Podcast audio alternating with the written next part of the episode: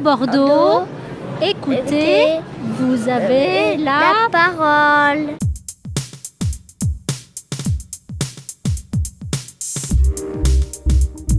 Bonjour, je m'appelle Denis Lavigne. J'ai créé la Maison de la Francophonie à Bordeaux il y a maintenant euh, deux ans, à la suite d'une autre maison des- de la francophonie qui avait été créée à Lyon, puis à Marseille, et maintenant donc on a, on a Bordeaux. Alors l'activité principale de l'association, c'est de faire découvrir aux Français que, que le français c'est une langue, mais que c'est une langue aussi qui est parlée euh, dans le monde entier qui a une aura euh, extraordinaire parce que c'était porteur d'un esprit, euh, d'un esprit plus que d'une culture.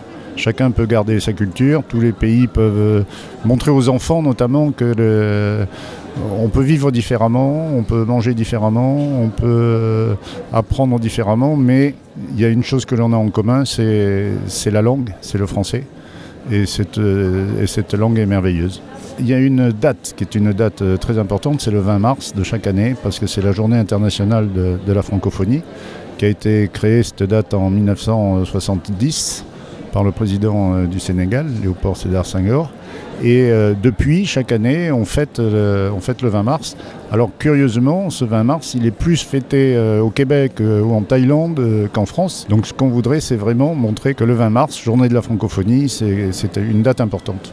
J'ai tous les documents qui viennent de l'Organisation internationale de la francophonie. J'ai même des petits ballons pour les enfants. On travaille beaucoup euh, avec eux parce que c'est eux qui, eux qui ont le matériel, c'est eux qui ont euh, tout, ce qu'il faut. Il y a des cartes.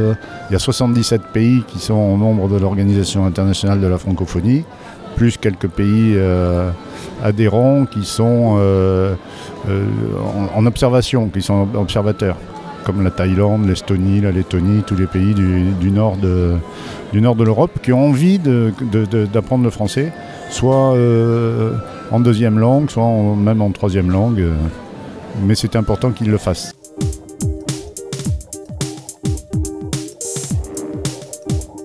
Tout Bordeaux, écoutez, vous avez la parole.